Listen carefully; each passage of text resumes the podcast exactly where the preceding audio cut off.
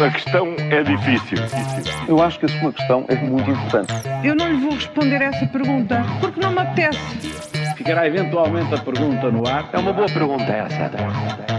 E esta segunda-feira falamos de liberdade europeia, pouca economia, promessas a muito longo prazo, mas começamos por, eh, pela encruzilhada madeirense. É isso mesmo. Será inevitável que a Madeira Paulo, vá, vá para eleições daqui a dois ou três meses?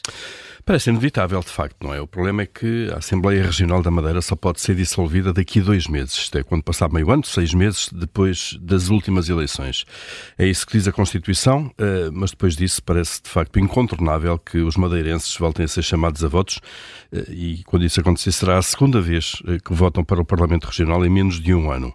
A saída de Miguel Albuquerque era inevitável também, depois da sua Constituição como arguído, não saiu pelo próprio P, no primeiro momento, como sabemos, foi empurrado pelo PAN, que ameaçou retirar uh, o apoio uh, que dá à maioria parlamentar uh, à aliança PSD-CDS.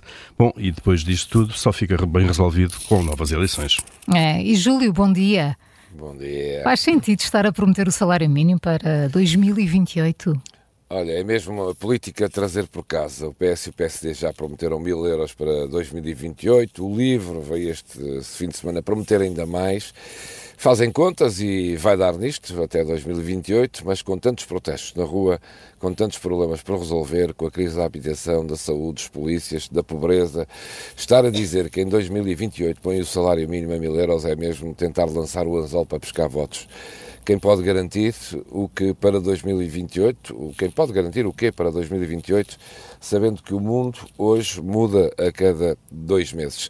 Ora, os portugueses o que querem é soluções para já, não para daqui a quatro anos. Soluções imediatas, não põem em causa, claro, a sustentabilidade do futuro.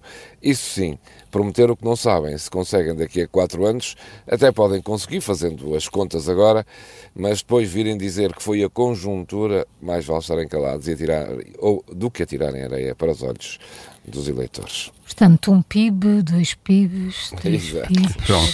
Faz as contas. É, É Paulo, fazer as Não sei, quantos PIBs precisamos ter para, para pagar as promessas eleitorais? Olha, muitos mesmo, não é? Muitos, não é? Exatamente, o nosso não chegará. Parece que, que temos economia a menos eh, e promessas a mais.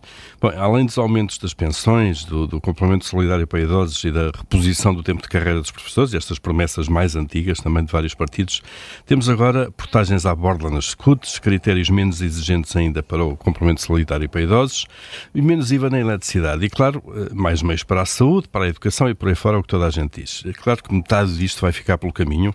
Eh, Por exemplo, eh, 1 milhão e 700 mil pessoas ainda esperam o médico de família que António Costa prometeu em 2015 e depois voltou a prometer dois anos depois. No fundo, todos gostávamos de viver no país que nos prometem na campanha eleitoral, mas eh, no dia 11 de março, de certeza, vamos acordar deste sonho. E a União Europeia, Júlio, tem, tem de dar mais liberdade aos países membros? Olha, é verdade que estando na União Europeia os países membros têm regras apertadas e cumprem, e cumprem, claro, que lá vem. Este fim de semana, Pedro Nuno Santos disse a um jornal espanhol que o projeto europeu tem, eh, tem de ser exercido de forma mais elástica e garantir uma maior liberdade aos países. Ora, olhando para o que temos visto por cá, onde nunca conseguimos cumprir com os fundos, já temos o PRR atrasado e pelo que desperdiçamos ao longo dos anos, tivemos que ir agora, ainda agora, a correr a apresentar o TGV, se não lá iam 700 milhões, dar mais liberdade, devem pensar eles, não é boa ideia. Já diziam os romanos que para lá da Ibéria, referentes a nós, claro, há um povo que não se governa, nem se deixa governar. A questão é difícil. Eu acho que a sua questão é muito importante. Eu não lhe vou responder essa pergunta porque não me apetece. Ficará eventualmente a pergunta no ar. É uma boa pergunta essa.